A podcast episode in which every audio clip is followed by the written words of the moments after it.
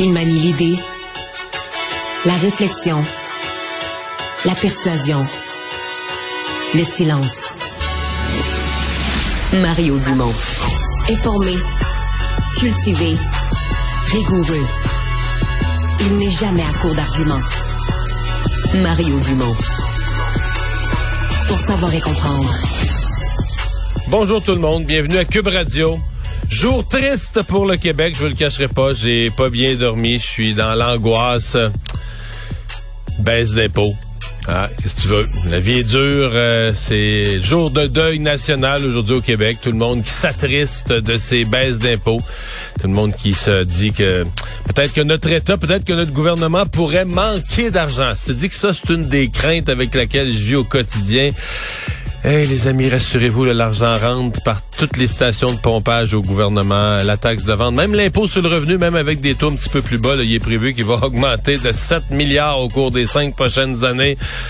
Mais je sais pas. Euh, il semble, je sais pas si c'est déjà arrivé en fait sur Terre qu'un gouvernement qui baisse juste un petit peu les impôts pour les classes inférieures de la société, là, vraiment pour les deux groupes de classe moyenne, les deux paliers inférieurs d'impôts, euh, se le fasse reprocher de la sorte. Je vous avoue que je suis ahuri. Et on rejoint tout de suite l'équipe de 100% Nouvelles. Mario Dumont, donc, on joint tout de suite dans les studios de Cube Radio. Bonjour, Mario. Bonjour. Bon, le fameux budget, bien sûr. euh, un aspect de ce budget-là, le logement, l'aide au logement. Euh, il y a plusieurs municipalités, Montréal en particulier. Il y a aussi des constructeurs d'habitation qui auraient aimé un programme beaucoup plus étoffé, là, qui va beaucoup plus loin. On est un peu déçus. On va écouter d'abord, donc, la mairesse Valérie Plante. Mais c'est vrai que mon cri du cœur aujourd'hui, là, c'est quand il y a des crises qui éclatent, il y a des gens, des sans-abri, quand il y a des gens qui s'installent sur des terrains, dans des tentes et autres. Quand on a des personnes aînées qui se retrouvent dans des refuges, des aides alimentaires parce qu'ils sont pas capables de payer leur loyer, ça vient me chercher, ça me fait mal. Parce que j'ai l'impression qu'on on doit s'occuper du, les plus vulnérables de notre société. Alors, j'aimerais ça qu'on, quand je disais tantôt, j'aimerais ça qu'on voit l'habitation pas juste comme une œuvre de une œuvre de charité. C'est pas ça. C'est s'occuper de notre monde. Bon, et notre collègue Yves Poirier notait qu'il y a des nouveaux camps de fortune qui ont recommencé là, à Montréal euh, aujourd'hui même. Mario, est-ce qu'effectivement, donc, la question du logement a été évacuée de ce budget-là? Pas évacué, mais c'est pas le point fort. C'est pas le point fort, c'est un point faible à mon avis. Euh, je suis obligé de faire une parenthèse, par exemple, sur ces déclarations de la mairesse. Là. Si elle est si émotive avec la question du logement, je sais pas, euh, elle a un gros problème parce que plus personne veut construire dans sa ville. Depuis qu'elle est en poste, la construction est arrêtée dans sa ville. Les projets, même les projets de logement social, même les projets les plus à la base de logement social, plusieurs sont paralysés. Et Sylvain, je suis obligé de rappeler, puis je comprends qu'elle est probablement elle-même un peu désemparée là, par la paralysie de sa ville, mais elle a, c'est la semaine passée ou la semaine d'avant, fait une espèce de, de, colloque, de journée de travail sur la question du logement, à la fin de laquelle elle a désigné dans son équipe des fonctionnaires pour aider la question du logement. Et des gens, donc, qui vont... Tu dis, OK, mais c'est... Tu sais, quand l'escouade mobilité, là, va, elle va débloquer des rues où des gens ont laissé traîner des choses, ou des constructeurs ont laissé des comptes pour rien. Mais là, dans ce cas-ci, c'est de débloquer les choses auprès de ses propres fonctionnaires. Fait que dans sa propre ville, c'est le bordel. On n'est plus capable de construire, plus capable de donner les permis, plus capable de réaliser les projets. Ceci dit, ça excuse pas le, ça excuse pas le budget, mais c'est juste que l'habitation, c'est un dossier qui va mal pour tout le monde. Euh, puis moi, je, je, pas juste le logement social. là. Je comprends qu'on est toujours tenté de parler, juste de logement social, mais moi, je, je vais aller voir dans le budget les prévisions du gouvernement sur la construction, l'investissement dans la construction résidentielle pour 2023, 24, 25, 26 et 27. Il y a des prévisions là-dessus. Et c'est très, très bas. C'est du 1% du en bas de 1% Donc, le gouvernement lui-même, dans ses prévisions économiques, considère qu'il n'y aura, aura pas de croissance. Ça va être bien tranquille les prochaines années dans la construction de logements, alors qu'on connaît les besoins énormes de logements. Là, on connaît les, les- les pénuries de logements. Alors, plus on est en pénurie, On dit qu'il en manque 100 000, Mario. ah ben, ça va être. Moi, ce matin, j'ai reçu à l'émission là, quelqu'un de la PCHQ qui me disait que dans cinq ans, ça va être bien pire que ça. là. Le 100 000, c'était pas un chiffre qui va. Tu sais, on se dit, il faudrait le résorber le 100 000, mais lui, il dit c'est pas ce qui est en train de se produire. On va continuer à construire insuffisamment, donc le manque de logement va s'accroître. Ce qui veut dire quoi? Quand on est en pénurie, quand on est en rareté de quelque chose, qu'est-ce qui arrive? Les prix montent. Donc le coût de se loger risque de monter encore au cours des prochaines années. Alors ça, moi, je pense que c'est un angle mort, effectivement, un point faible dans l'ensemble du budget.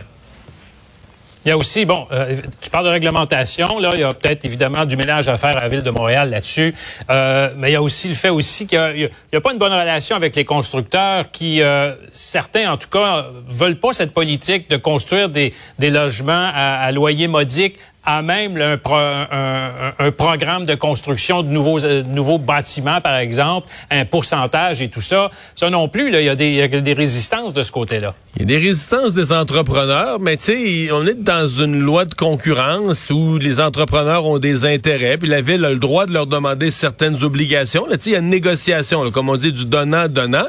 Mais à partir du moment où les constructeurs ne construisent plus, à partir du moment, l'exemple le plus patent qu'on a, les terrains qu'on décrivait depuis des années comme les plus convoités de l'île de Montréal, ceux de l'ancien Blue Bonnet, de l'hippodrome, les terrains deviennent disponibles, il n'y a plus de preneurs.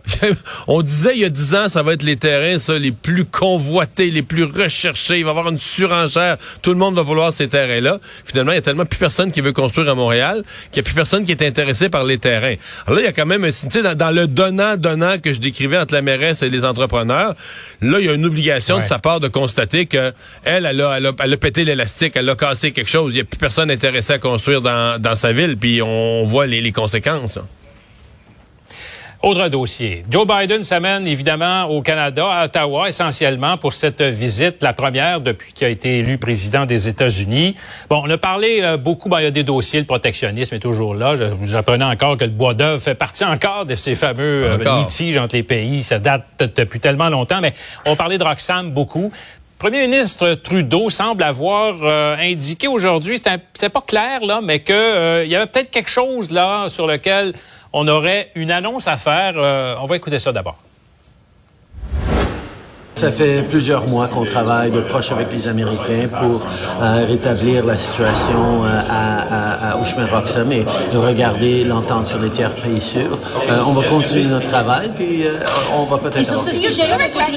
Ça fait des mois qu'on travaille sur cet enjeu, la protection de nos frontières, mais aussi la protection des, de la sécurité et de la santé des demandeurs d'asile est extrêmement importante et pour les Américains et pour nous. nous travaillons dessus et quand on aura quelque chose on va laisser savoir. Bon, on va peut-être avoir quelque chose à annoncer. Ouais. Qu'est-ce qu'il faut lire dans ces paroles-là? Ben, pour moi, on, on, peut quasiment pas rien dire euh, demain. Le sujet est devenu suffisamment important au Canada et on avait quand même eu, ça nous avait été relayé l'information que M. Trudeau avait fait ses démarches là-dessus, que les Américains l'avaient entendu. Je suis pas en train de dire que c'est devenu la priorité numéro un des Américains, mais que ça a été entendu du côté américain que c'est un problème important au Canada, assez que M. Trudeau va avoir besoin qu'on dise quelque chose. Pour moi, la question, c'est est-ce qu'on va demain euh, ou après-demain plutôt annoncer une espèce de solution, là, à annoncer où est-ce qu'on va annoncer euh, la création d'un groupe de travail avec des gens des deux côtés. Pour moi, c'est vraiment ça. Je, commence à avoir la conviction que quelque chose va être dit, mais est-ce que le quelque chose, c'est vraiment on implante une nouvelle solution? Ou est-ce que c'est juste, dans le fond, une façon de dire, ah ben là, on va regagner un autre six mois, un an en mettant des gens au travail là-dessus? Moi, c'est ce que je vais, c'est ce que je vais surveiller. M. Trudeau avait quand même, euh, dans le, premier des extraits qu'on a montré, euh, il y a le contenu, il y a les mots employés, mais il y avait quand même un petit sourire en coin. Il y avait un petit sourire de euh, je sais quelque chose que je peux pas vous dire aujourd'hui. Je sais pas si je le surinterprète, mais en tout cas, ça a été mon feeling. Ah, peut-être. Mais peut-être. Mais de toute façon, les États-Unis aussi ont un problème encore plus lourd à la frontière sud. Est-ce qu'on va vouloir amalgamer tout ça. On verra. Raymond Fillon nous parlait de cette hypothèse-là. Euh, je voudrais, je voudrais changer de sujet tout de suite, cependant, pour parler. Euh, on a vu la faillite des banques euh, moyennes, des banques de, de aux États-Unis, euh, trois banques quand même importantes, causées, selon les analystes, par des taux d'intérêt, un effet collatéral, des taux d'intérêt élevés.